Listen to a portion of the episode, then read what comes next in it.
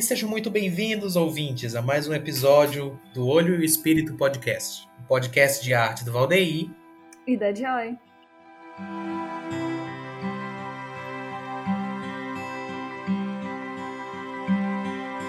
Pois é, gente, hoje aqui nós temos um tema um tanto interessante para o debate, né? Como vocês sabem, o Van Gogh cortou a orelha, o Caravaggio era esquentado e brigão, Salvador Dali vivia como uma obra viva, sendo uma epítome da excentricidade. Artistas são loucos e iluminados ou são pessoas comuns com suas questões, como qualquer outra pessoa, e que ocasionalmente possuem um meio de expressão e produção? É isto que vamos debater aqui nesse episódio, viu, gente? O mito do artista atormentado. Será que a dor e sofrimento são realmente necessários para fazer arte? Nós vamos debater aqui e contar um pouco de como funciona esse tema nas nossas produções. E temos hoje aqui uma convidada para falar disso aqui com a gente, que é a nossa amiga arte educadora, Sara Gutmann.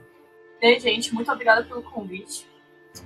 É, como já apresentado, meu nome é Sara, estou trabalhando atualmente apenas como arte educadora e sou formada pela UFMA. Vamos estar tá aí junto hoje para ver onde é que esse tema leva a gente. Você fala apenas como se fosse pouco, né? é muita responsabilidade, gente.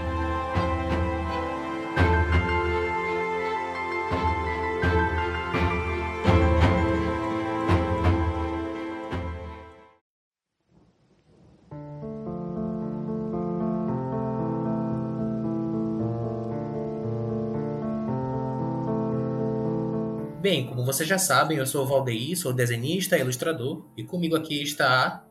Oi, gente, aqui é a Joy, artista visual.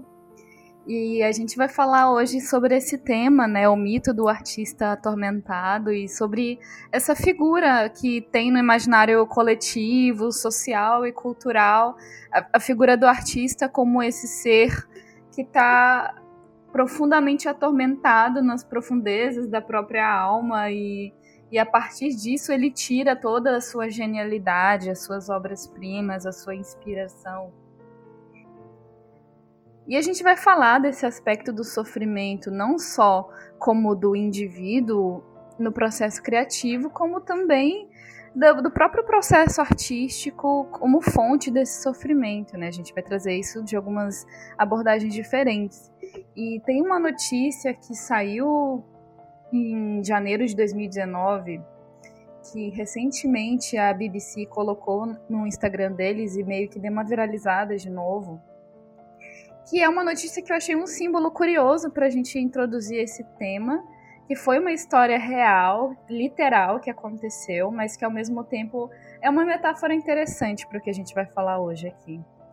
Essa notícia é a seguinte: é da história da artista Gillian Genser, que ela é uma artista do Canadá e o que aconteceu foi que é, a escultura que ela estava trabalhando durante muitos anos começaram a envenenar ela pouco a pouco, até ela entrar num estado assim quase de um estado terminal assim. Ela passou por anos enfrentando fortes dores de cabeça, crises de vômito, fraqueza. É, e ela sempre ligava uma doença autoimune, né? Mas ela nunca tinha feito a ligação de que ela começou a se sentir assim quando ela começou a trabalhar nessa obra, que se chamava Adão, o primeiro homem. E ela diz o seguinte, né, Gente. né, na entrevista para a BBC. Eu me sentava em frente à obra e pensava: minha vida está acabando. Ainda assim, estava determinada a completar a escultura, que levou 15 anos ao todo para ser feita até descobrir mais tarde que a peça que ia levar a, adoecer, né? E qual foi o motivo, né, desse processo, assim? É porque a artista, ela sempre trabalhou com materiais naturais, né, como conchas, corais, ossos, chifres, crânios de animais, obtidos de uma forma ética, porque ela tem uma relação bem respeitosa com a natureza, pelo que tudo indica. E ela sempre utilizou desses materiais naturais para recriar outras formas completamente humanas ou não humanas, distorcidas. E durante 15 anos ela trabalhou nessa escultura usando uma, um material que ela sempre amou, que eram conchas de mexilhão azul, que vive nas águas da costa atlântica do Canadá. E assim, ela achava as conchas perfeitas para fazer o Adão, né? Só que durante esse processo a saúde dela começou a deteriorar, né, dessa forma, ela começou a ter demência severa, dores que mobilizavam ela, problemas de fala, desorientação espacial, perda de memória. Meu Deus! Perda de memória, gente. Consegue imaginar isso? Gente! Ela começou a viver uma confusão, assim, na cabeça dela. Ela ficou zangada, perturbada, ansiosa, desesperada e com instintos suicidas. E assim, é, é muito curioso a gente visualizar assim um processo de uma arte como fonte disso e o que foi que aconteceu realmente, né, assim, no nível biológico com esses materiais. Ela, inclusive, ela começou a se consultar, né, com antipsicóticos e antidepressivos e nada melhorava. E depois ela foi diagnosticada como envenenamento por materiais pesados, por metais pesados, que tinham nos, no, nos materiais que ela estava trabalhando, né? Altos níveis de arsênico, também encontraram chumbo. E, enfim, depois foi, foi descoberto, né, que os materiais dela, que ela colheu da natureza, foram tóxicos para ela durante todos esses 15 anos. E eram essas conchas, né, dos mexilhões, porque eles atraem e acumulam esses metais pesados encontrados na água. E aí meio que são os organismos mais venenosos que existem, assim, nessa perspectiva, né? E aí, assim, eu achei uma história muito louca, eu fiquei muitos dias refletindo sobre isso e eu achei uma metáfora bem curiosa para esse tema que a gente vai falar aqui hoje. Para além da, da constituição biológica, mas num sentido metafórico mesmo, desse processo que o artista se coloca completamente imerso nas suas criações e seu, na sua inspiração, nos seus processos de produção. E nem sempre esse caminho é fácil. A gente vai falar aqui hoje de momentos em que esses processos são profundamente perturbadores e a gente vai questionar também, né, até que ponto isso é aceitável, até que ponto isso é algo que deveria ser parte do processo criativo, até que ponto isso é ser artista, né? E para vocês, o que, que vocês acham desse, desse imaginário social aí do artista atormentado? Como é que vocês veem isso? Olha, a primeira vez que eu olhei o nome da pauta, já veio fazendo assim praticamente o download de, dos tópicos do que eu já tinha em mente a respeito do que viria a ser o artista atormentado.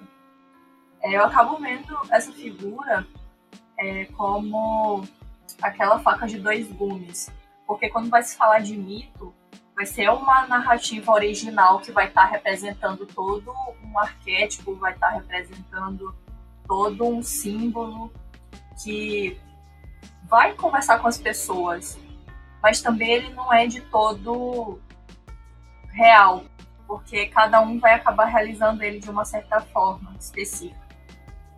Ou vai acabar passando por um trecho da sua vida por aquilo, porque não, a gente não é uma só coisa a vida inteira. A gente pode passar por isso, vai passar e depois vai se tornar outra coisa.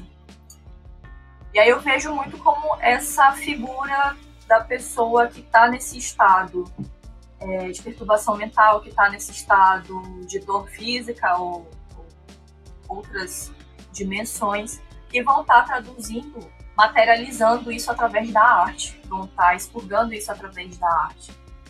E aí a gente também vai ter, logo de, por associação, a visão midiática, que é aquela pessoa é, mal cuidada, pessoa excêntrica, como já falado na abertura do, do programa, que vai estar se fazendo, vai tomar para si esse manto e vai estar tomando isso como a integridade da sua vida.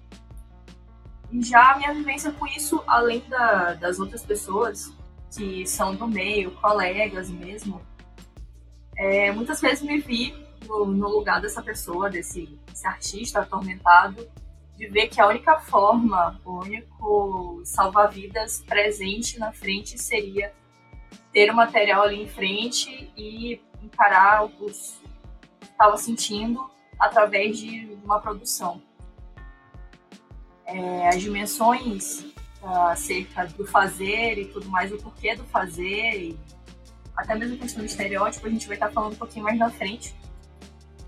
E é por aí, assim.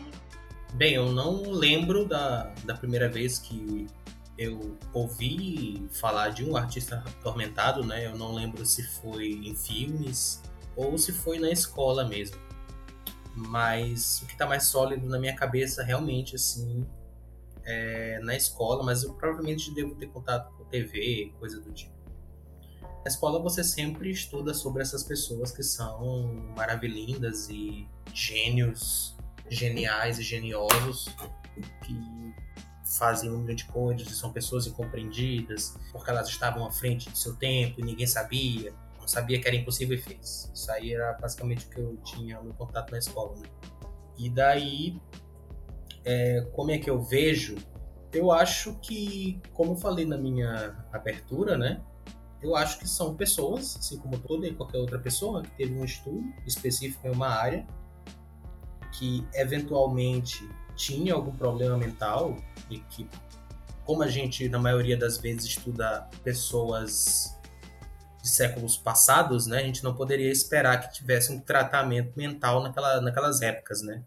Então, provavelmente coisas que iam se agravando, sabe? E que eventualmente também eles tinham uma produção artística, uma, um, um, método de, de expressão e isso ia para o trabalho deles, sabe? Então, eu tenho problemas com essas palavras de gênio, é, todas essas coisas, porque é, é, eu, eu acho que eu acho que não existem gênios, sabe? Eu acho que é uma coisa machista e que deveria uma palavra que deveria ser desconstruída assim, porque todo mundo tem é, condições diferentes, sabe? Sei lá, tem, provavelmente tem um vovozinho ou uma vovozinha lá lá cu do Maranhão, fazendo um monte de coisa e ninguém sabe. Então acho que oportunidades também movem essas questões aí. É... E também tem aquelas pessoas que se aproveitam né, desse, dessa alcunha de artista atormentado né, e artista genial. Eu acho que eu posso dar alguns exemplos aqui um tanto atuais, que é o, o Gerald Leto, interpretando o Coringa, né, naquele filme maravilhoso do Esquadrão Suicida, onde onde na época das gravações ficava saindo notícias dele agindo como o Coringa, né, dentro do, dentro do set de filmagem, mandando rato para as pessoas como presente, coisas do tipo assim. Eu entendo que existe um método, né, de atuação lá no teatro, tem uns métodos e tal. Geralmente quando o ator fala assim, ah, eu sou do método, as pessoas já ficam com medo, assim. Mas eu acredito também que eles se, se aproveitam dessas notícias e dessas questões para angariar mídia, né? Para angariar mais pessoas correndo atrás. Outro exemplo de ator do método também é o Nick Apostolides, que é o ator que fez a dublagem do Leon Kennedy no jogo Resident Evil 2. Tem uma tem uma, sim, gente, os meus exemplos eles vão ser basicamente nessas áreas, tá? Com licença. É, ele ele conta que na dublagem, né, você tá lutando contra monstros no jogo e tal, o diretor falou para ele que, ó, nessa hora aqui você vai ser empalado por um monstro. E você vai ficar é, agonizando e tal, e ficar se enforcando lá, porque ele tem uns tentáculos que vão ficar. Eu quero que você faça isso aí no áudio. Aí o cara, o que foi que ele fez? Ele tomou água e ele começou a se enforcar ao mesmo tempo que ele estava dublando lá no microfone. Ele apertou tanto a garganta, mas apertou tanto a garganta que ele desmaiou. E caiu no set lá da, de filmagem, desmaiando lá, e o diretor achou que era verdade, era atuação. Né? Só foram socorrer ele quando viram que o corpo dele estava se debatendo. Quem que sabe disso? Ninguém sabe disso. Ele só falou isso porque eu tava. Eu gosto do jogo e tava assistindo uma. É, uma entrevistas com eles, né? Então eu acho que aí tá a diferença. Esse cara é um gênio? Eu não acho que esse cara seja um gênio.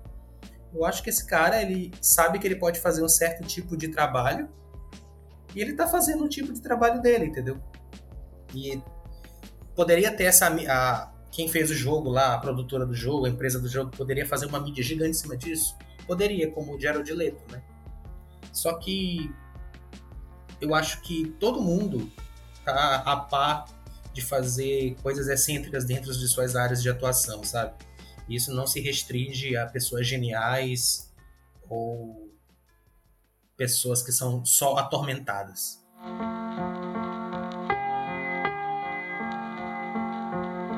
E eu acho curioso essa questão que a Sara falou da faca de dois gumes, né? Porque dependendo da, do quão profundo uma pessoa pode ir dentro dessas experiências, ela pode tanto fazer muito mal a si mesma quanto aos outros e ainda ter a legitimidade é, em torno dessa figura, em torno dessa aura, né?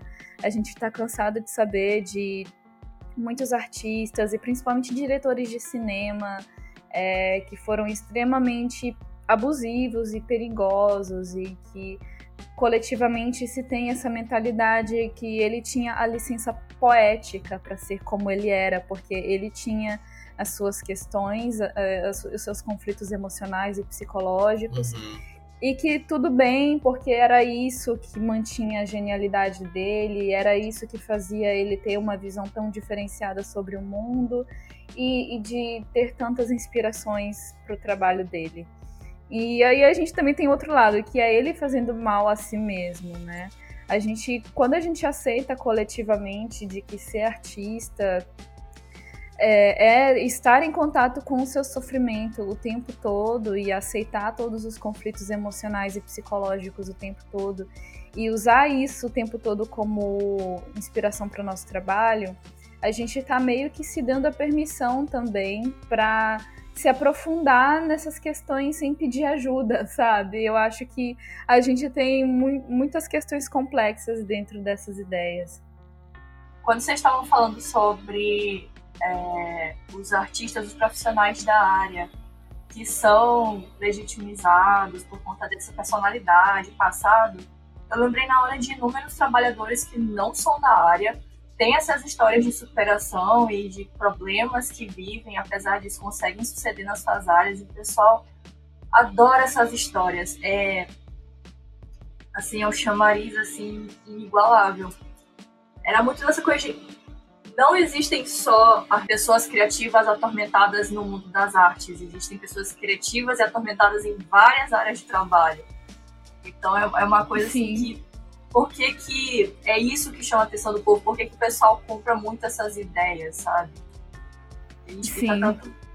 Tá certo. É, quando o Valdeir estava falando sobre da sala de aula, de ter ouvido mais ou menos nessa época, é, até mesmo pela experiência como professora, esse tipo de, história que as pessoas prestam atenção. Conta é, por exemplo, a história de como o Van Gogh supostamente arrancou a orelha, o pessoal presta atenção que é uma maravilha, porque tem as intrigas e tem uh, sangue, e tem a violência, o pessoal cai para cima, é certo.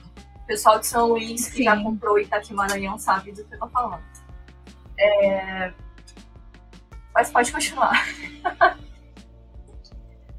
é surreal a gente perceber o quanto coletivamente se tem esse gosto pela tragédia, pela intriga, pelo sofrimento, pelas batalhas internas que as pessoas estão ali travando durante um processo criativo, muito mais do que a, uma história de superação psicológica e emocional, né, de uma pessoa que alcançou um equilíbrio, de uma pessoa que alcançou uma elevação ou até, sei lá, se poderia se dizer uma iluminação, assim, dentro desses próprios demônios internos, né? E é, é, muito curioso isso, assim. A gente realmente tem uma ênfase enorme nessas histórias trágicas, nessas histórias perturbadoras e conflituosas. E isso acaba contribuindo para esse, esse imaginário social do que é ser um artista, né? Tanto que quando a gente fala que a gente quer ser artista, as pessoas ficam preocupadas quando a gente é, jo é jovem, né? E é muito perigoso, né, a gente perpetuar esse tipo de ideia que é tão desestimulante para viver uma vida criativa saudável, né? Você estava falando sobre essa coisa da, da imagética do artista atormentado. Eu estava lembrando, só um comentário muito paralelo, gente. Que tem um filme do David Lynch que ele fez todo o conceito e tal, etc. E ele virou assim, gente, Eu não vou falar qual é o filme pra não dar spoiler, mas. Eu vou botar a cena do final, uma cabeça dentro de uma caixa, porque eu sei que o pessoal não vai lembrar do filme por causa do conceito que eu botei. Eles vão lembrar porque vai ter uma cabeça numa caixa no final. Acabou. E é justamente isso que aconteceu. Porque o pessoal vai querer saber da treta, quer saber da polêmica. Tem escapatória. Sim. É, não tem jeito. E você pode falar um pouquinho pra gente sobre assim, os fatores históricos que acabaram influenciando e confluindo um pouco nessa visão é, dessa figura do artista? A gente tem alguns pontos chaves. Para isso eu vou querer que vocês entendam assim, um bebazinho mais básico, o pessoal que está escutando, que não tenha lá grande contato com a área artística, mas vai dar tudo certo, vai ficar tudo bem. Assim, tomara. Falando dessa, dessa questão de dor, de estar tá lidando com a dor, a gente tem uma, um conceito-chave chamado sublimação. Barra ou sublime, a dimensão do sublime. A sublimação, ela seria estar transformando sentidos em algo mais elevado, como a arte, ou então estar direcionando isso ao divino, ou das ideias mesmo. Para a gente estar tá entendendo como é que foi acontecer essa virada de do indivíduo estar nesse centro, dele estar com esse poder todo e virar um próprio mito ele mesmo, a gente tem alguns pontos aqui para estar tá mostrando para vocês. Aí a gente vai estar tá começando com a arte primitiva, por mais que eu não goste de falar do termo. É, as primeiras formas de arte vão surgir com cerimônias e rituais, é, é indissociável da, do divino até então.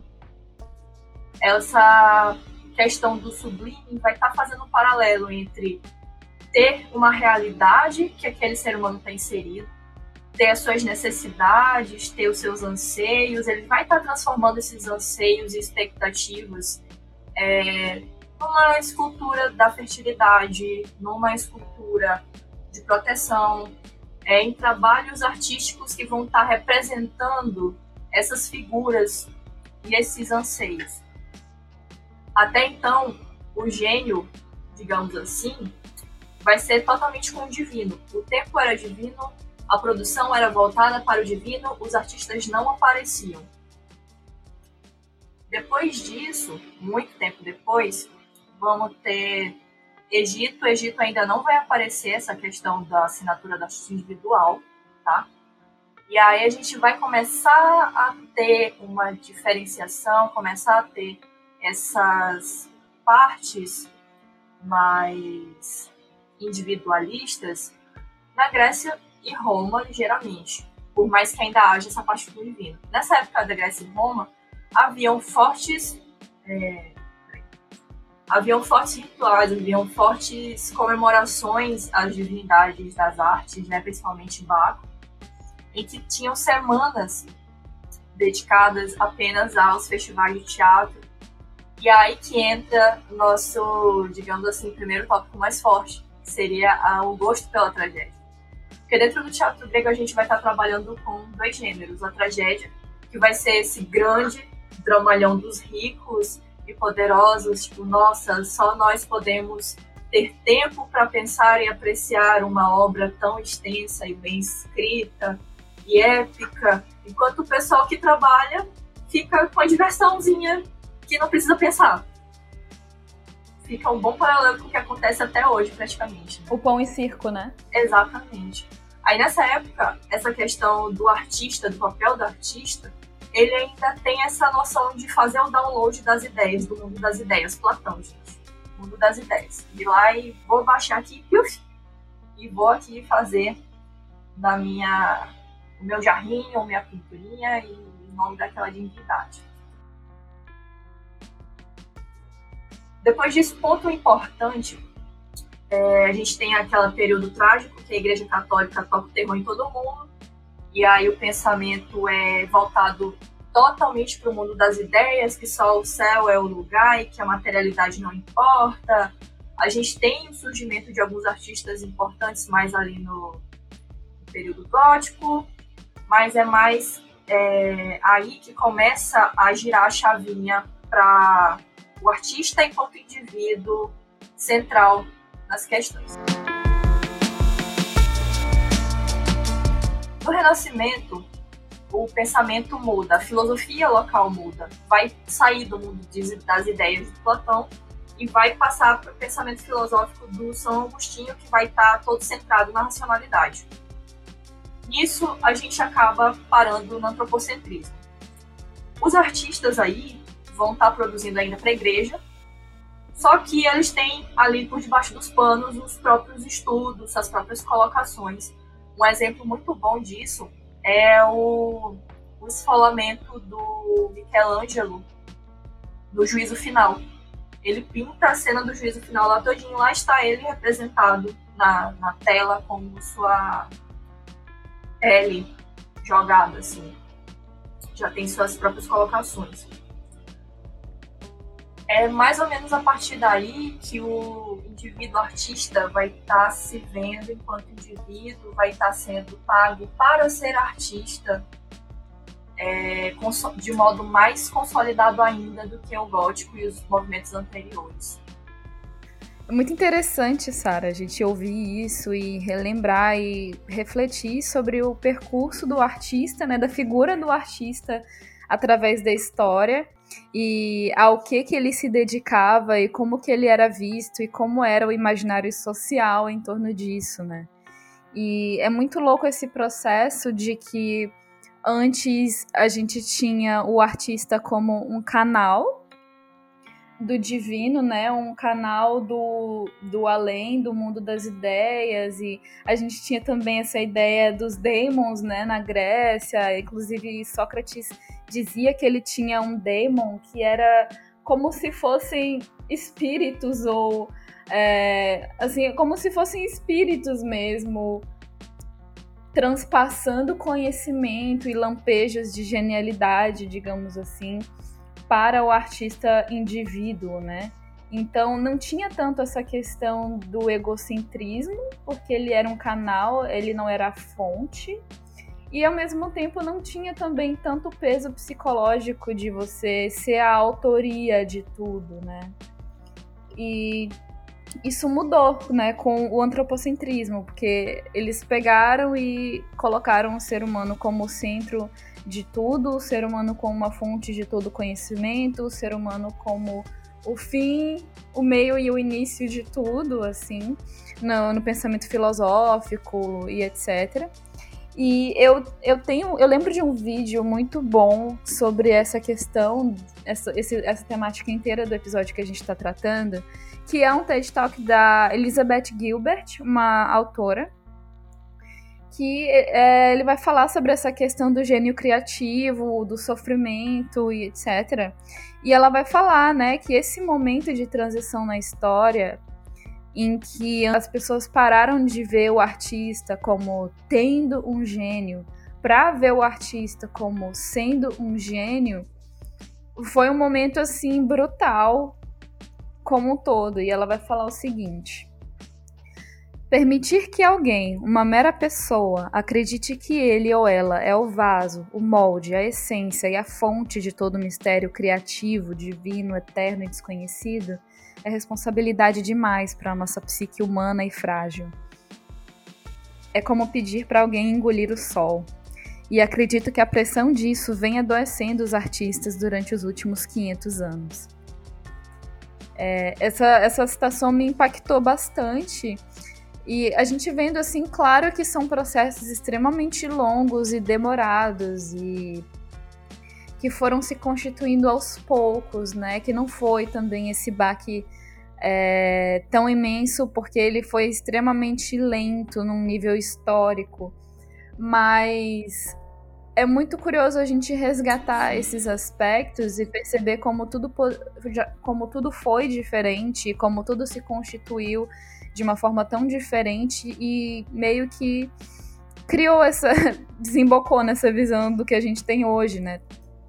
Em que a gente vê toda a, a, inspiração, todas as ideias, toda a inteligência como vindo do indivíduo, e o indivíduo acaba guardando em si, herdando né, toda, todo esse peso existencial de fazer o que ele faz e de ter acesso às ideias que ele tem acesso, e não ter acesso a outras ideias que ele não tem acesso. E, enfim, isso se desdobra em muitos aspectos, né? Com certeza ainda continuando aqui no Renascimento, tem alguns estudos, tem um livro muito bom, na verdade, de, sobre sublimação, do Orlando Cruxem, que ele tem toda uma parte sobre o próprio Leonardo da Vinci e como ele redirecionava a energia, as pulsões dele de vida, ou erótica, se for, se for da, da área da psicanálise, para parte, para canalizar isso de um modo criativo. É, também tem essa muito essa questão de, das canalizações de energias no todo. E aí falam muito sobre como ele projetava, mas é papo de psicanálise, a gente não vai estar tá se aprofundando nisso. E aí a gente também tem a parte de o artista tinha que fazer o nome dele. Então, para ele chamar atenção, para ele ser chamado, parte era sobre o, a capacidade dele e a outra parte era sobre a fama que ele tinha. Então, fazer polêmica, fazer ter história circulando por aí, era tipo, nossa, isso daqui é comentado, eu vou chamar aquele bem daí. Prosseguindo dentro da história da arte europeia, digamos assim, né? A gente vai ter a parte do bem importante que é o é romantismo, ali no final do século XVIII, que ele vai estar tá tendo essa carga enorme da, dos artistas do mais estereótipo do artista possível. Só perde para o expressionismo da forma moderna como a gente vai conhecer, né? Porque ele vai estar tá sendo antecipado pelo neoclassicismo. O neoclassicismo ele é conhecido por todo aquele tema histórico, ele vai estar tá sendo conhecido como uma visão muito objetiva da realidade, vai fazer retratos muito objetivos e montados da realidade, enquanto o romantismo vai pegar toda a guerra, a fome, a desolação, o país sem um governo próprio, né, que ele tinha a, a primavera, a revolução francesa, guilhotinando todo mundo, corpos pela rua, e vai estar tá mostrando isso nos trabalhos porque os sentimentos principais que eles vão estar tá trazendo vai ser o nacionalismo, vão ser representações literárias também e muitas alegorias de sentimentos, é, muitas paisagens, as paisagens românticas no caso, de espaços que você possa olhar e não necessariamente é só ter uma fruição tipo, ah, eu acho isso aqui bonito, mas ter um, quase um espaço a salvo a partir dessa observação, digamos assim.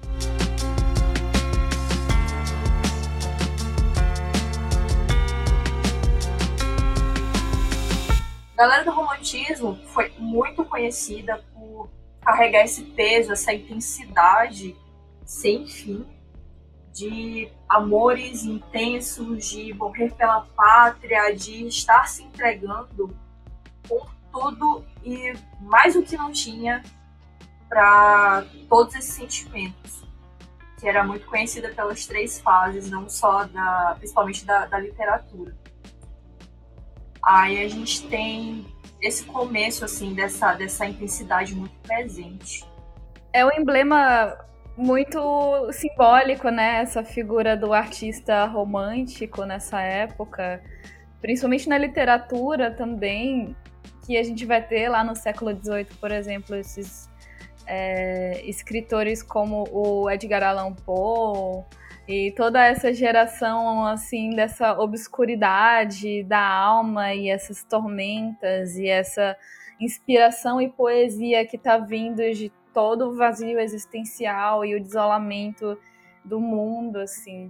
E claro que a gente está falando aqui, né, esse percurso, a gente está falando sobre essas ideias que foram propagadas no mundo ocidental europeu porque querendo ou não, a gente está vendo o quanto isso ainda está influenciando tanto a mentalidade coletiva, né? Do que é ser um artista, do que é passar por todos esses processos. Mas eu acho que realmente, assim, eu acho que na, no romantismo foi um símbolo que influenciou muita coisa, assim, dessa figura do artista, né? É, ele acaba sendo muito um dos, dos, pilares essenciais, porque, querendo ou não, vai estar refletindo o tempo e no momento de desgraça, tudo que a gente quer é sonhar. E o sonho acaba sendo formado do que a gente alimenta a nossa cabeça, né? Muitas vezes não faz sentido, mas tá tudo lá. Daí, seguindo, a gente vai ter um pilar, digamos assim, eu ousaria dizer que seria, junto com a, com a mídia, seria o expressionismo. Porque ele vai estar tá trazendo. A gente tem, porque para estar tá uma, uma dimensão histórica, a gente tem o romantismo, que eles vão estar tá, é, pintando os sonhos, produzindo esses sentimentos intensos. A gente vem com o realismo brutal, que ele vai estar tá fazendo do cotidiano e das guerras de um jeito bem visceral, tipo, olha, isso aqui está acontecendo, sabe? Depois disso, tem a, a fotografia, e a foto, eu ousaria dizer que a fotografia teve é, o seu papel muito grande dentro do, do processo, porque agora eles vão estar tá passando a produzir, a explorar não só a forma como suporte, como as tintas, as compostas vão estar tá brincando com isso, porque em tese muito em tese. Quem quiser discordar, discorde nos comentários. É, a fotografia estava ali para cobrir esse papel de representar a realidade como ela era. Sim. Ela literalmente estava ali, ó, pronto, cima. Sim.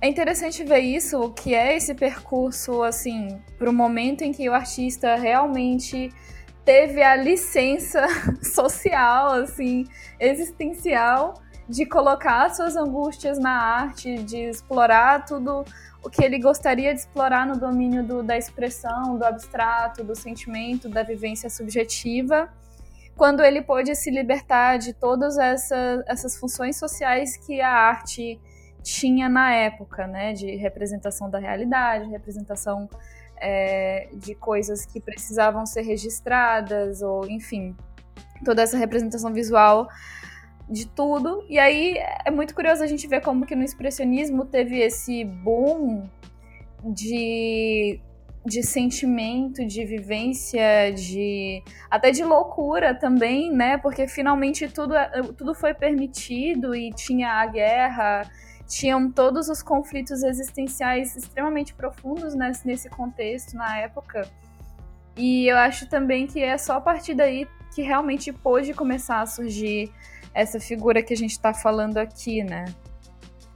E aí eu acho que a partir daí teve toda a tendência midiática, né, no mundo contemporâneo que continua reforçando essas narrativas e continua colocando essas narrativas nesse pedestal de legitimidade, assim, dentro dessa profundidade dos conflitos, né, que a gente está falando, assim. Só um adendo aqui, rapidinho. É, uhum. Não é que não existissem retratos expressivos dos artistas de possível antes, mas assim, a consolidação já veio só com modernidade.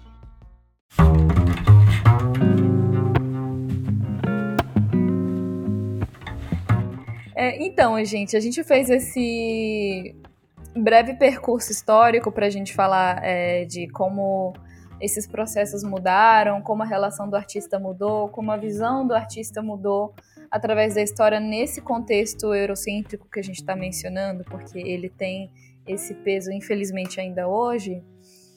E a gente está falando agora do expressionismo, e foi no expressionismo que surgiram figuras que ainda hoje são extremamente emblemáticas e que viralizam e que ainda são assim o epítome da no, no imaginário social, né? O epítome de profundidade da alma humana, que é o Van Gogh, por exemplo, né? A gente vai ter toda a história dele que foi extremamente conturbada, foi permeada por bastante sofrimento, né? E a gente vê o quanto que isso ainda tem tanto apelo hoje em dia no imaginário social, assim. Tem um stand-up muito bom na Netflix chamado Nanette, que é da Hannah Gatsby, que ela, ela estuda história da arte e ela faz umas ela, ela faz uns lances muito interessantes, assim, sobre essa questão que a gente está comentando. E ela faz um comentário sobre Van Gogh também. Que, assim, é, é a retomada dessa ideia de que, não, talvez ele não tenha sido gênio por causa do que ele passou, mas talvez ele tenha sido um gênio apesar do que ele passou. E que se ele tivesse tido uma vida longa, uma vida saudável, com certeza ele poderia ter tido uma contribuição muito maior, sabe? Como um todo, ele poderia ter sido um indivíduo muito mais realizado. E isso eu acho que é o lado que a gente, como um todo, esquece quando a gente está tratando de todas essas questões, né? Quando a gente está falando dessa, desse mito, dessa figura, a gente tem uma romantização imensa dos distúrbios mentais, também da depressão, de todos esses aspectos que são extremamente assim perturbadores para a alma humana e a gente eleva isso a um pódio de misticismo, de magia, de fonte de tudo. E que nem sempre é assim, né, gente? Vamos combinar que uma pessoa depressiva, ela tem que lutar muito mais para conseguir produzir, ela tem que lutar muito mais para estar tá em contato com a, a sua chama criativa, digamos. E o que, que, vocês acham, né, dessa noção de que a gente precisa sofrer, a gente precisa ter essas, esses processos nesse nível de profundidade para ter uma arte realmente profunda e significativa? É uma ideia extremamente problemática, né? Duas coisas. Primeiro, eu lembrei de cara da música Não Existe Amanhã SP, do Criolo, que tem uma frase assim não precisa morrer para ver Deus, não precisa sofrer para saber o que é melhor para você. Seguindo o raciocínio, não precisa sofrer para fazer arte. E também não precisa fazer o Itachi Uchiha, pessoal otaku sabe o que eu tô falando, e acreditar que o ódio é o caminho também para você ter, entrar em contato com o seu poder, né? Sim. Não, não faça Uchiha com você mesmo. Sim.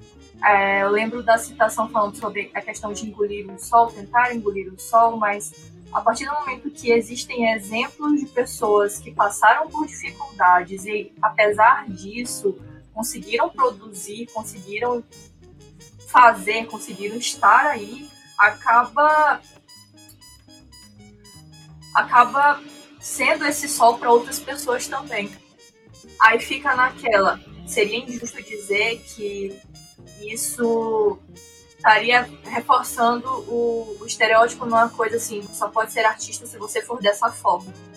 Existem vários artistas que tiveram uma vida muito comum e que comum, vírgula, né? E que são muito bons. Isso me lembra muito tem dois quadrinistas, o Gabriel Vai e o Fábio Moon. Eles têm várias palestras que falam sobre como eles tiveram uma vida normal, de boas, assim, sabe? E que não precisa você, tipo, não precisa estar tá em dor para você ter uma produção. Se você acha que precisa de dor, isso já, já eu falando, basta você olhar para o lado e ter um pouco de empatia, sabe?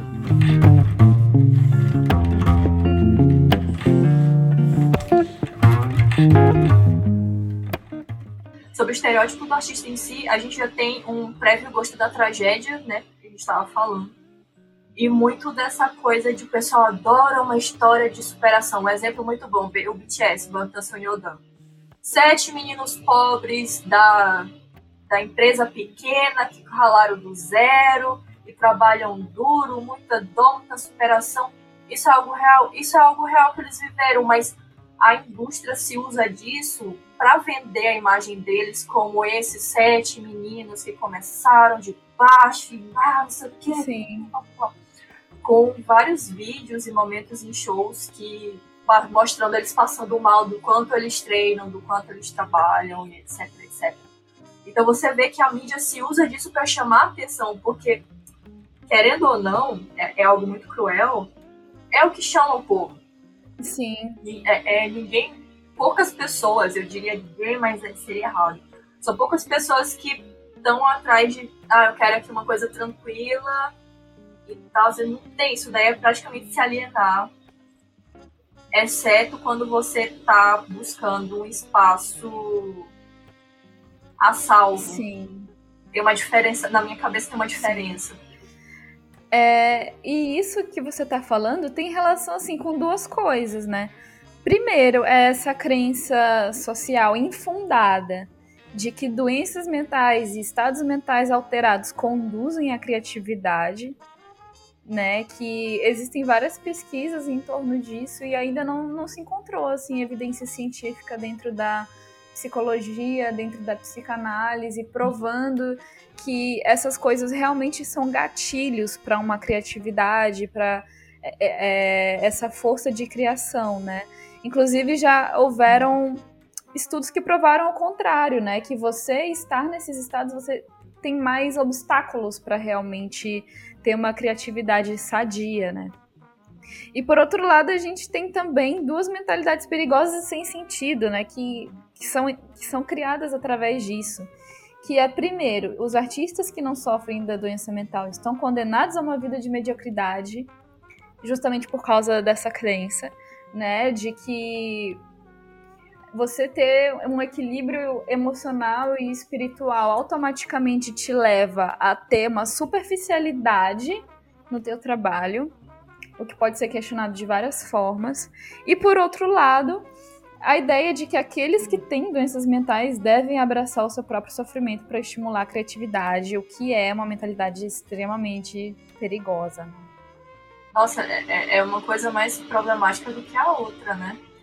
Então, eu não acho que a pessoa tem que sofrer para para ela ser uma boa artista, nem nada do tipo. É, não vai ser uma doença é, uma, uma, doença mental que vai ditar aí o que ela vai conseguir fazer ou não. Obviamente que existem casos específicos que não são doenças, tipo a, a superdotação hein, em, né, em crianças que existem toda uma questão e todo um tipo de educação que tem que ser dado para esse tipo de indivíduo. É, mas não é uma depressão que vai melhorar o negócio da pessoa, não é, é, sei lá, pensamentos suicidas que vai melhorar o negócio da pessoa. Ela vai se expressar naquilo, né? Se vai ser algo bom ou se vai ser algo ruim, aí é, é, é outra questão. E a gente tem muitas representações na mídia que explora essa figura, né, desse artista e de todos os processos que ele vai passar pela sua própria obsessão, pelos seus próprios conflitos dentro de uma de um processo criativo, né, dentro da, da própria jornada. E eu lembrei, enquanto a gente está discutindo sobre tudo isso, eu lembrei de alguns filmes e de uma análise do roteiro desses filmes num canal chamado Lessons from the Screenplay. E o nome do vídeo é The Anatomy of an Obsessed Artist A Anatomia de um Artista Obcecado. E o que, que ele vai fazer nesse vídeo? Ele vai analisar o roteiro de dois filmes que tratam dessas questões, que eu acho extremamente pertinente a gente falar. Primeiro é Whiplash, e segundo é Cisne Negro, né? Aí a gente tem um baterista e uma bailarina e toda a sua jornada extremamente tumultuosa em busca da perfeição ou da melhor performance ou da sua realização interna como um artista. E eu acho interessante a gente analisar um pouquinho desses aspectos que foram tratados, porque são processos que a gente tem muita familiaridade como artista nas nossas questões internas. E são processos que influenciam tanto a nossa própria visão do nosso processo criativo, quanto a visão coletiva sobre o que é ser um artista e o que é, é estar nessa jornada.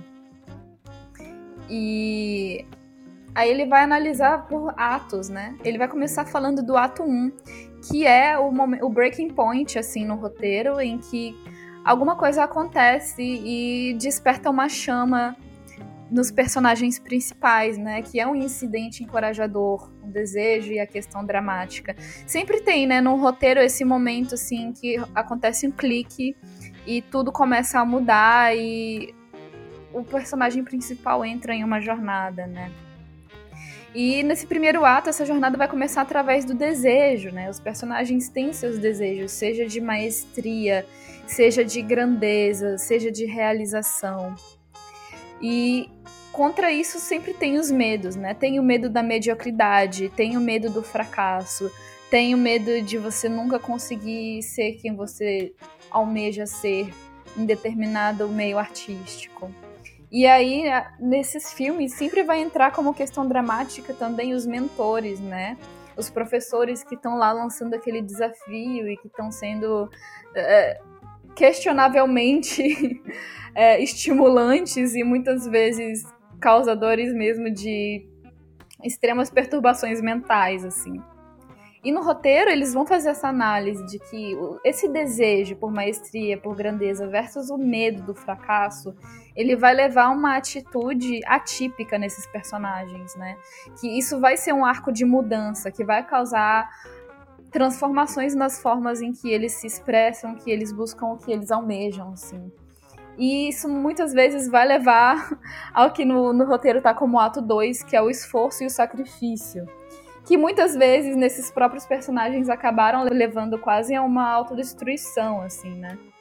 Que o esforço e o sacrifício em busca dessa maestria e da grandeza chega a níveis tão além deles mesmos que eles chegam na beira da destruição, né? É, e ainda tem as questões externas dos filmes, a ameaça, a pressão tudo isso junto acaba sendo um caldeirão ali que vai fervendo tudo e leva quase a um declínio, à loucura desses personagens. É quase uma destruição de quem eles eram para quem eles buscam se tornar. E eu acho que existem muitos artistas que se identificam com isso e com certeza muitos artistas através da história passaram por um processo parecido, né?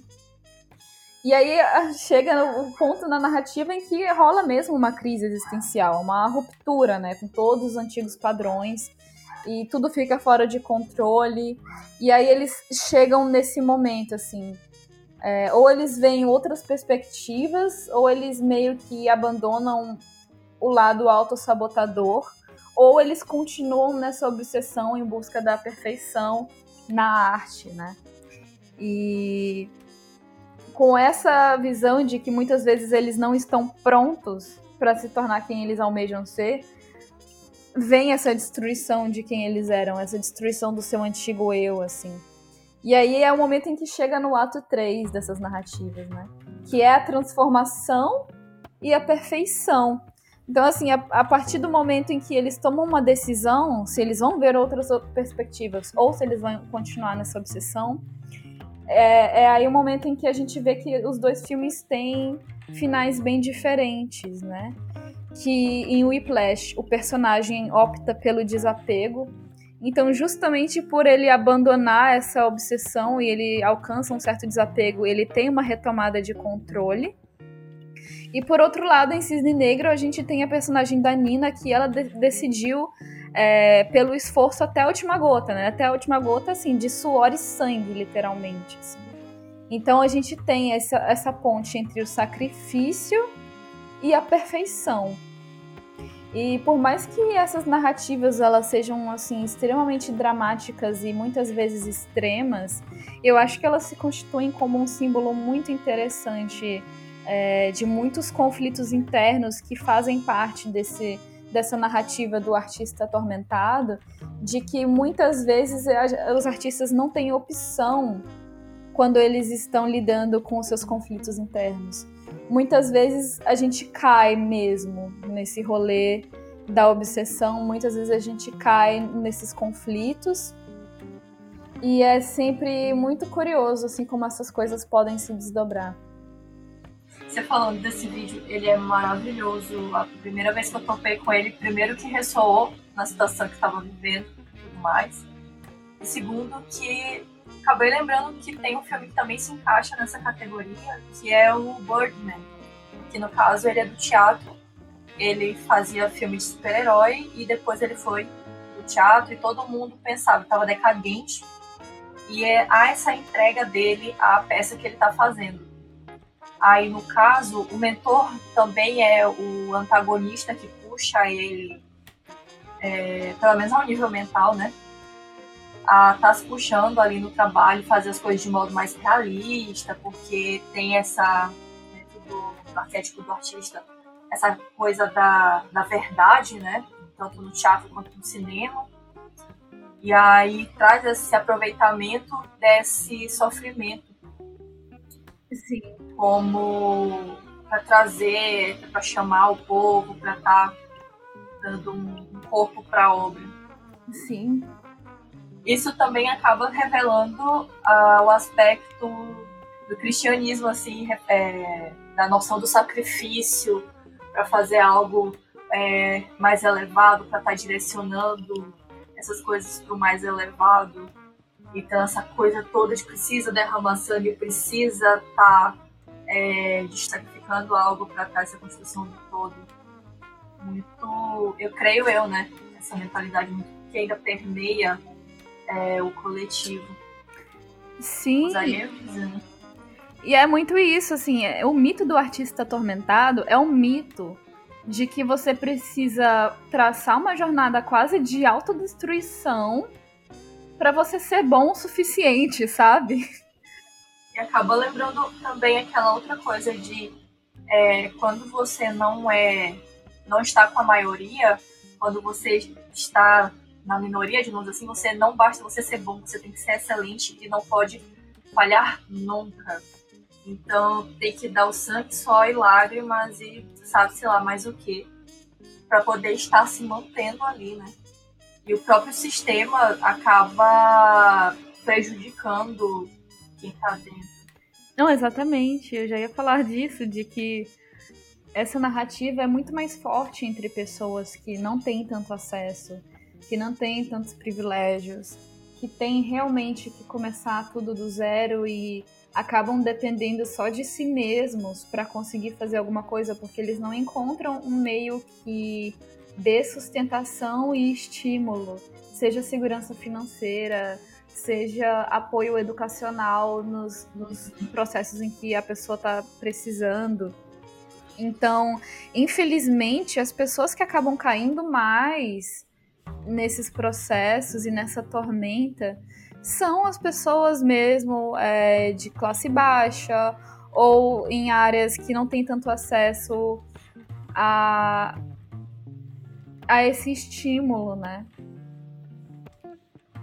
Porque eu, eu acredito que também essa parte do estímulo esteja muito ligada também a, a, a essa coisa do artista de ah, só só o artista que é criativo, só o pessoal é que tem essa esse que pode ter acesso a isso ou algo do tipo e acaba se sendo excluído ou se excluindo por conta dessa dessa imagem que é feita. E aí quebrar com isso é muito importante, porque não existe só uma forma de se fazer as coisas.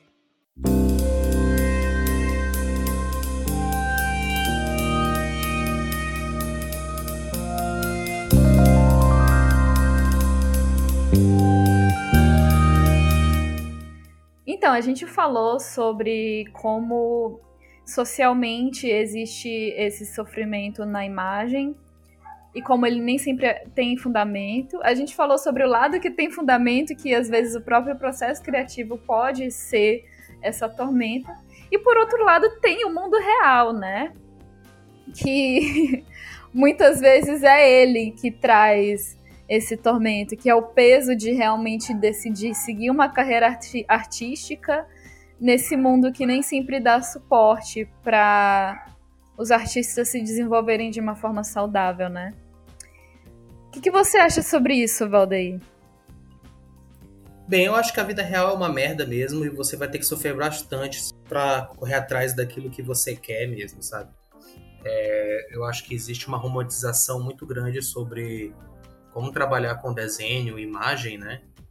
Recapitulando, eu não me considero artista, então eu não vou dizer que eu trabalho com arte. É, eu acho que essa romantização e questionamentos que tem dentro da própria academia às vezes passam longe do que é uma vivência de você estar tá trabalhando numa agência ou trabalhando de uma forma independente com a sua própria produção, como tem gente que faz. É, e como você é uma pessoa normal, você pode, você pode ter problemas, né? É, problemas, é, não problemas, mas você pode ter, como é que é o nome? condições, né, no seu dia a dia. Por exemplo, eu. É, neste dia de 6 de 6 de 2021, eu estou sendo diagnosticado no meu tratamento como alguém com bipolaridade tipo 2, né? Transtorno bipolar tipo 2. E a, a, minha própria psiquiatra me falou que muitos bipolares, eles deixam de, de querer o tratamento, né?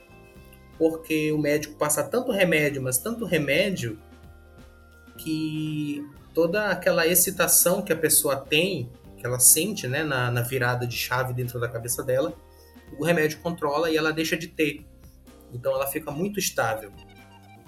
Então, esse é o meu caso. A médica, ela está me tratando e ela não está me dando remédio suficiente para que eu fique 100% estável. Até mesmo porque eu não quero isso, sabe? Eu quero continuar com as minhas viradas de chave, só que de uma forma saudável, mas ao ponto que eu consiga é, continuar produzindo aquilo que eu produzo, porque me faz bem, sabe? Então, vai pode parecer que está indo com um pouco de encontro ao que vocês falaram antes, mas não, é uma questão que eu tenho, que eu sou assim, e eu não estou dizendo, não estou romantizando, dizendo que todo mundo tem que ser assim, dizendo que você tem que ter esse problema para você desenhar, dizendo que não, não, cada pessoa tem as suas maneiras, cada pessoa, cada pessoa tem a sua forma de produzir, e eu acho que o que você tem que fazer é descobrir, né? Aí agora, no dia a dia, Aí realmente eu acho que muitas pessoas acabam descobrindo se elas querem ou não trabalhar com arte, se elas querem ou não trabalhar com desenho, né? Tá cheio de gente aí que desenha porque tá na moda, porque é uma modinha que passa, vai e vem. Uma modinha vem como uma onda, cheio de gente, ah, sou desenhista, sou artista, não sei o que, não sei o que, aí começa a botar os sofrimentos e não sei o que, não sei o que, nos trabalhos, passa um tempo e essas pessoas todas somem e param de fazer aquilo que elas estavam fazendo. Por quê? Porque a vida acontece, você tem que pagar a conta, você tem que cuidar da casa. Então, às vezes, a, a vida artística hoje em dia, ela é um tanto... O calvário é muito grande até você chegar num ponto que você consiga ganhar dinheiro e começar a dar conta das suas coisas, né?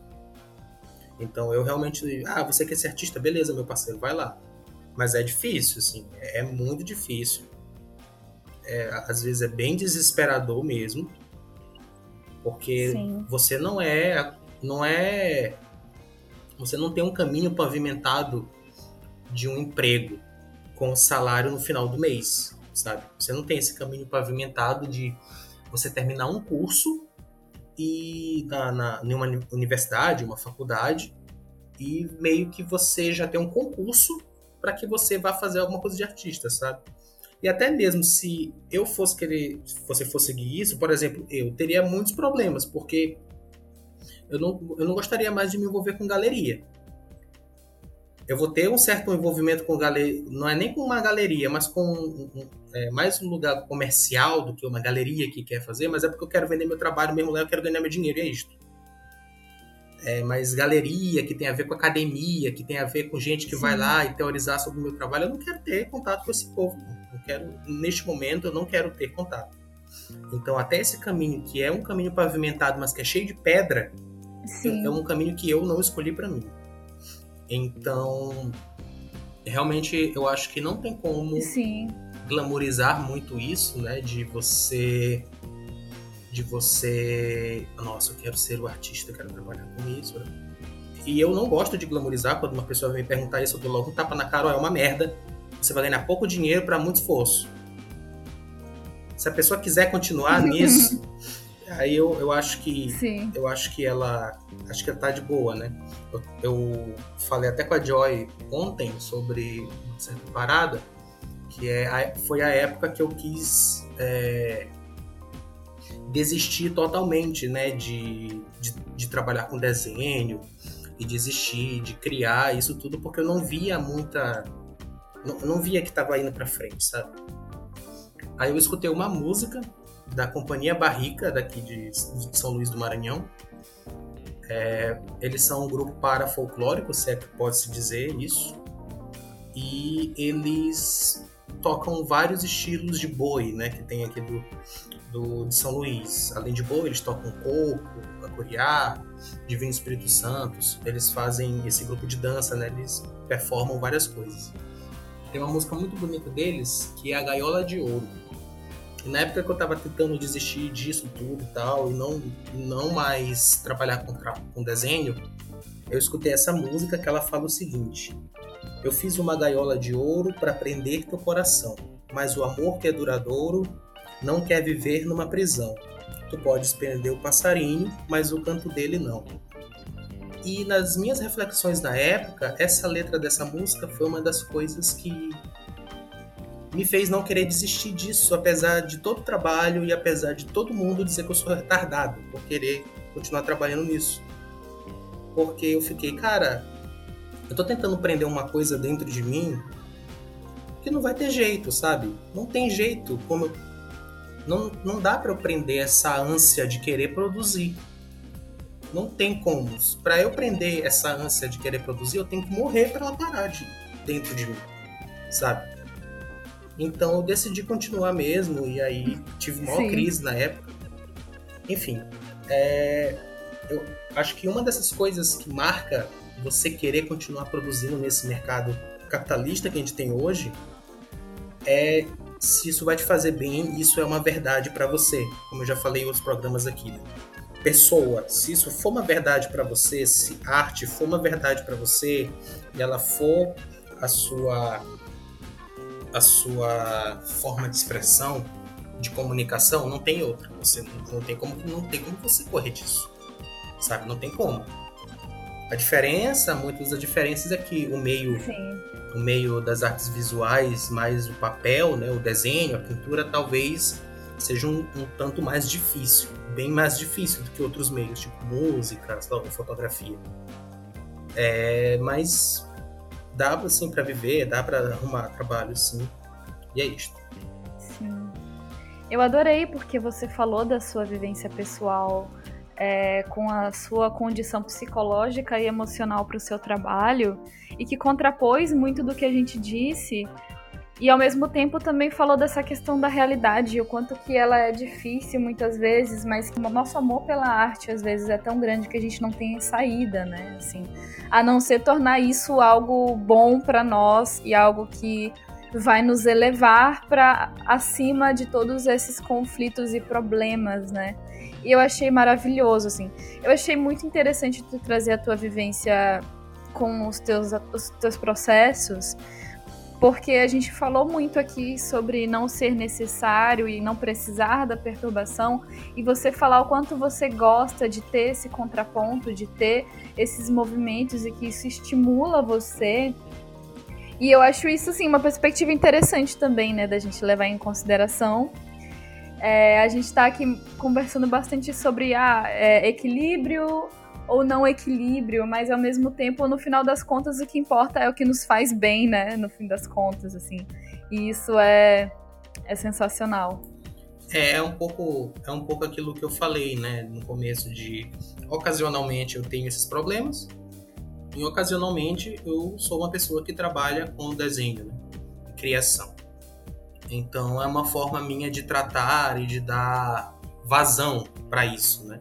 Porque eu acho também que se você tem várias condições aí, você tá, tá ouvindo a gente, eu acho que você tem mais mesmo que usar e, e a, a, a, arte como uma ferramenta para você colocar tudo isso para fora, sabe?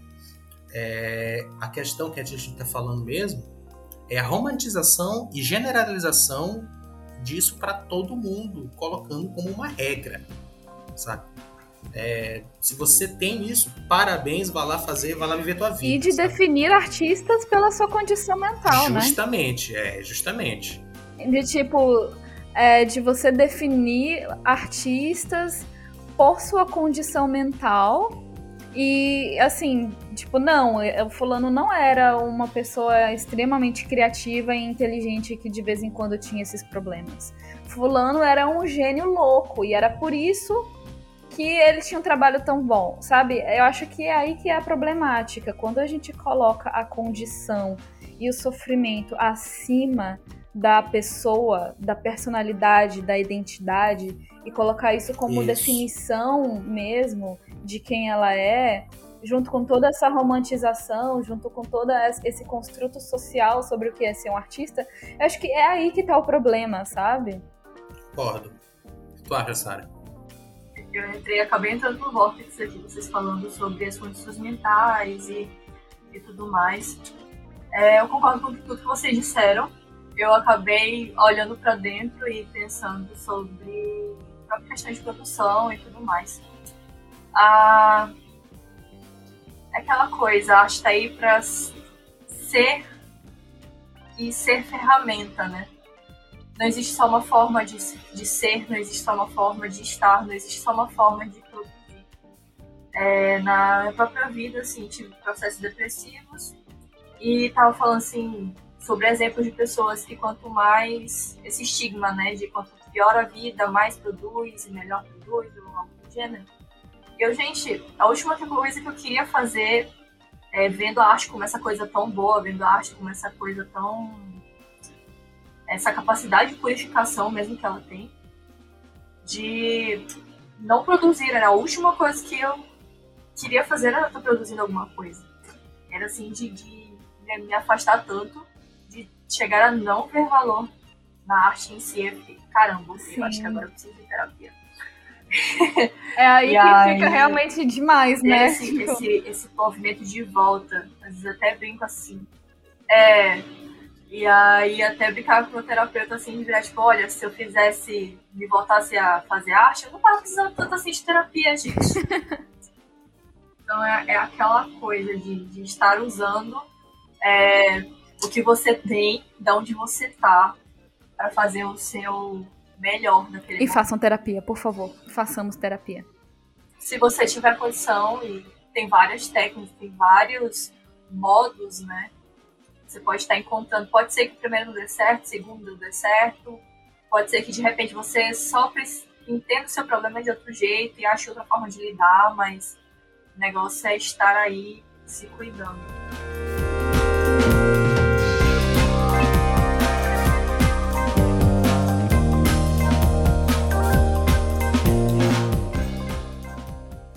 E dentro dessa seara, né, de fazer aquilo que nos faz bem, eu lembrei aqui do exemplo da Melissa Walker, que é uma arte terapeuta que supervisiona um programa onde militares dos Estados Unidos, né, eles criam máscaras dentro da terapia deles, né? São militares com estresse pós-traumático, né? E que eles estão totalmente perturbados com isso. O que essa arte terapeuta faz? É, os militares eles acabam construindo máscaras de papel machê, né? E essas máscaras elas representam a dor deles, né? Aquilo que está fazendo com que aquilo que está dentro da cabeça deles e está perturbando eles, que está causando tudo isso, né? É, não é uma questão, tá, gente? Não é uma questão de, ah, nossa, o militar não sentou lá e falou, nossa, eu vou colocar essa cor porque vai representar o meu âmago e eu vou pesquisar essa referência. Não, gente, essas pessoas elas pegaram e fizeram máscaras de uma forma totalmente intuitiva, construindo as coisas. É uma terapia. O que, que a Melissa Walker fala sobre isso? Isso dá a eles uma maneira de expressar visualmente o que estão passando. É um pouco menos intimidante do que entregar uma folha de papel em branco, diz a especialista, né? E daí as máscaras, elas não são coisas agradáveis de se ver, tá, gente? fica aí o, o aviso do gatilho para quem tem um pouco de medo de ver coisas que dão medo, né? É uma forma que está se mostrando, né, de que essas pessoas estão usando a arte para se tratar, né? Que a arte ela pode ser usada como uma terapia aí absurda, absurda, absurda. Tanto que a gente vai ter um episódio sobre arte terapia aqui, né, Joy? E daí, de novo, essa é uma questão de uma ferramenta que pode ser usada né, para melhorar uma pessoa psicologicamente. Mais uma vez, né, a gente está indo contra aqui, contra é, a romantização, contra a generalização e contra a, o reducionismo, de, como a Joy falou, de ver uma pessoa só como a gênia maluca. você falando dessa, dessa potencialidade de botar as coisas no papel e etc. É, sou professora de fundamental menor, né? E aí isso me lembrou muito uma situação que eu passei em sala de aula. Que é o tipo de história que eu gosto de contar sempre que eu posso, porque foi muito boa. É, eu estava chegando numa turma de pessoal 10 anos de idade, não 10 anos de idade.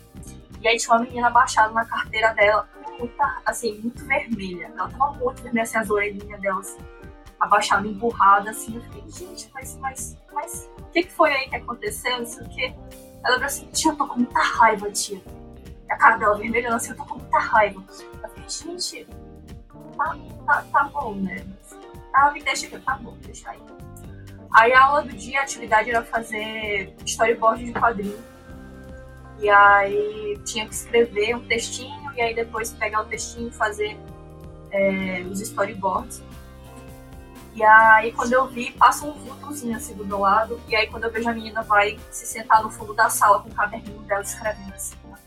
Aí depois ela vira assim toda brava pra mim, tipo, tia, assim atividade. Eu, beleza, você escreveu. Aí eu fui olhar o título, a menina com raiva. Ah, Aí eu fiquei, beleza, agora a gente vai dividir isso aqui pra você desenhar os quadrinhos assim, um atrás do outro. Bacana. Aí como é que a gente pode fazer isso aqui? Ela virou assim, aquele clássico, né? Tia, mas eu não sei desenhar. Aí deu uma ideia assim na minha cabeça, né? Eu, vamos dividir aqui frase por frase, e aí você vai riscar no papel é, o sentimento de cada frase. Que é a menina com raiva, né? Aí a gente foi é, aí ela primeiro riscou assim, riscou, pode continuar riscando. Ela foi riscando, riscando, riscando, riscando. Aí depois era uma parte mais branda, ela só fez uns risquinhos mais leves, aí tinha o topo da história, que era a parte que ela tá com muita raiva. Aí eu virei assim pra ela, tu não quer furar esse papel com lápis? Aí ela foi abrindo um sorriso tão grande, gente, mas tão grande, tipo, tia, eu posso fazer isso, tia? Eu, na minha aula você pode, agora você pode. Depois lembro, enfim. Aí ela pegou e foi furar o papel e ela saiu riscando assim e foi abrindo, foi, foi se desmanchando aquela coisa dentro dela, né? E aí depois ela pegou e foi apresentar na frente da sala, contar a história dela, assim, tipo, que era a menina, que era ela. Aí todo mundo foi identificando, tipo, ah, isso aqui foi aquele dia que aconteceu não sei o que, não sei o que, que tava com raiva de professor tal, não sei o que. Eu fiquei assim. Ah, que incrível! E aí é uma coisa que nunca saiu na minha cabeça porque acabou meio que sendo terapêutico. Assim, Incrível, assim, cara, adorei isso. Quanto, qual é a faixa etária da turma dela, assim, mais ou menos? Não, dessa turma tinha 9, 10 anos de idade, era quinto ano. Era ah, meu Deus! É. Nossa, eu adorei essa história. Muito caótico, extremamente caótico. Não, eu adorei, cara. E é maravilhoso a gente ver o tanto que a Ai, arte tem essa potência, né? Ai. Em muitos aspectos, assim. É, em aspectos extremamente íntimos e também é, transpessoais, né? É, é maravilhoso isso. Eu não vejo a hora da gente poder falar de uma forma mais aprofundada sobre isso no nosso episódio de arte terapia. Inclusive, a gente vai falar também sobre essas condições é, psicológicas e como isso tem vazão através da arte, como teve vazão através da arte em artistas através da história. Eu acho que assim, como um todo, né, a gente tá nesse processo não só de encontrar o que nos faz bem e de usar a arte como uma ferramenta de lidar com tudo isso, mas a gente também tá nesse processo, eu acho, de buscar essa honestidade com a gente mesmo, né? E o senso crítico com o que a gente está passando, né? O nosso próprio processo. E dos artistas através da história, né? Pra gente ter, assim, uma transparência, uma honestidade e se despir de toda a romantização e buscar ver as coisas com empatia, né? Porque querendo ou não, não tem pra onde fugir a pessoa vai falar, vai produzir o que ela sabe, mesmo que seja uma pesquisa pessoal, né? Vai estar ali todos os interesses dela, mostra, vão estar ali tudo relacionado é, consciente ou ao nível inconsciente, que acaba, querendo ou não, acaba saindo. você pode perguntar para um grupo de 10 pessoas fazer, fazer um quadrado azul. Pode ter gente que simplesmente escreva quadrado azul, tem, pode ser uma pessoa que vai fazer no cantinho, uma pessoa que vai fazer na folha toda. Então. A pessoa, é... a pessoa semi-caótica, né? Ela vai lá e escreve quadrado azul. É, exatamente. Então cada um vai estar, tá, através do, dos seus próprios processos, traduzindo a, a, a realidade. Não tem pra onde escapar. Não vai escapar. Maravilhoso. isso. É, é, eu tento. Eu, eu já, por muito tempo, quis ser mais sincero em comunicar aquilo que eu estava fazendo dentro do trabalho, né, dos meus trabalhos. Só que por muito tempo eu tive um certo medo de parecer o excêntrico, sabe? Ah, ele é, ele tá querendo chamar atenção porque ele é o excêntrico.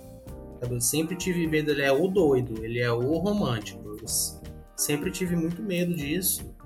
E daí, hoje eu perdi mais esse medo, acho que graças à terapia, né? E eu fiz alguns vídeos no meu Instagram e tal, compartilhando alguns pensamentos quanto às cartas do tarot que eu tava fazendo e que eu tava tentando expressar. E acho que eu consigo ser um tanto mais sincero hoje sem me preocupar tanto se as pessoas vão romantizar ou não aquilo que eu tô fazendo, né? Porque, é, no final das contas, é uma coisa sem controle, né? Sim. Eu posso, eu posso falar, olha, não romantizem isso, as pessoas têm seus processos. É uma coisa que, é uma, no fim das contas, é uma coisa que eu não tenho controle. E se eu acho que, e se a gente tivesse uma, talvez uma arte educação mais concisa, né, no Brasil, que a gente sabe que existe muita, muita defasagem nessa área, é, talvez as pessoas pudessem rebater esses pensamentos, né? Sim. Mas no final das contas, para ser bem sincero, isso não é prioridade das pessoas leigas ou que não são da área, ou sei lá, não é prioridade. Sim. Infelizmente, ela, as pessoas olham um desenho bonito, ah, é arte. Inclusive, a mídia lucra com esses estereótipos, né? E assim, a gente tá aqui falando de, de uma arte de educação defasada que ainda está pautada em todas essas ideias eurocêntricas que a gente citou durante todo esse episódio.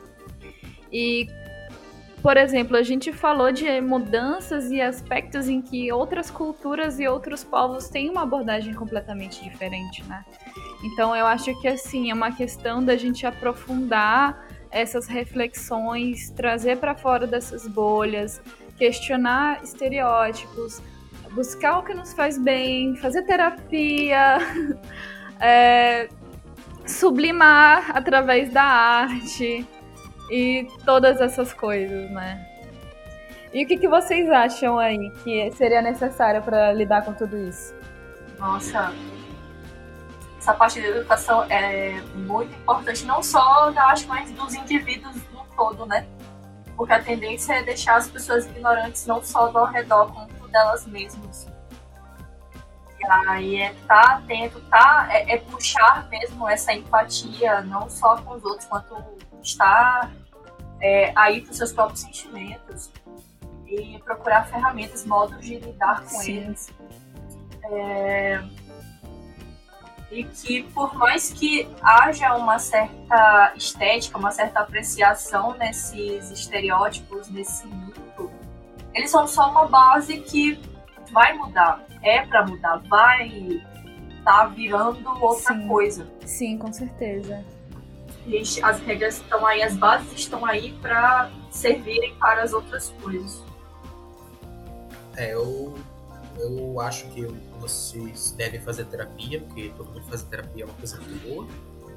Façam terapia. É, Façam terapia. Se você tiver alguma coisa que te incomoda muito, algum transtorno, alguma tristeza, eu acho que você tem que colocar assim na sua produção, seja, seja lá o que for, música, escrita, desenho, seja lá o que for, porque vai ser um tipo, Pãozinho.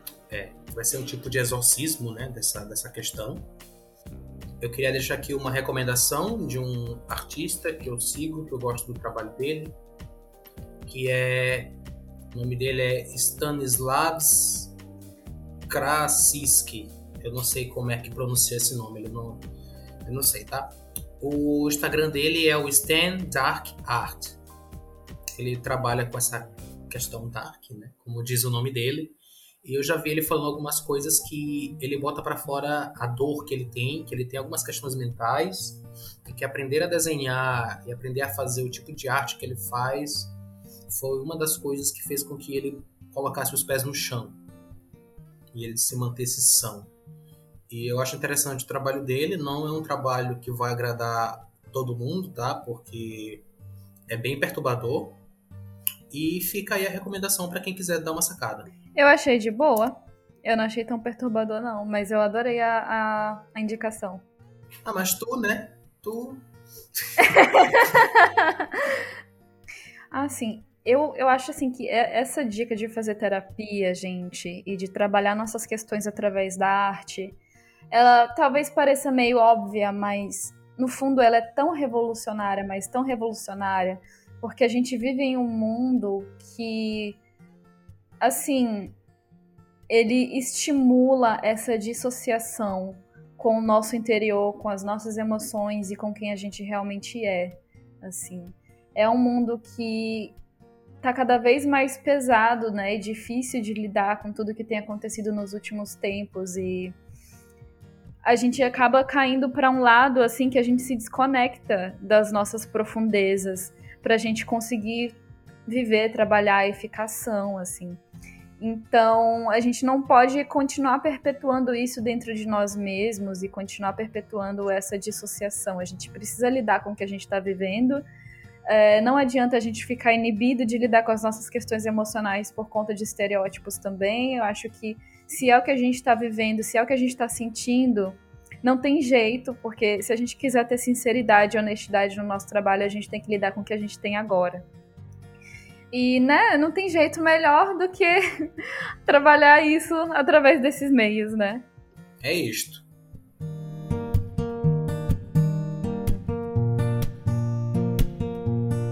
Então é isto, gente. Esse foi o nosso programa sobre o artista ator atormentado. É, o Instagram está com os comentários aí para vocês ficarem à vontade, façam perguntas que a gente possa responder no próximo episódio, comentários que nós possamos ler, dicas, é, críticas e nós vamos ficando por aqui. Até mais, pessoal. Até mais, gente. Obrigada, Sara, pela participação. Tuas contribuições foram maravilhosas. E, e é isso. Eu que agradeço. Beijo, até isso. mais. Obrigada, gente.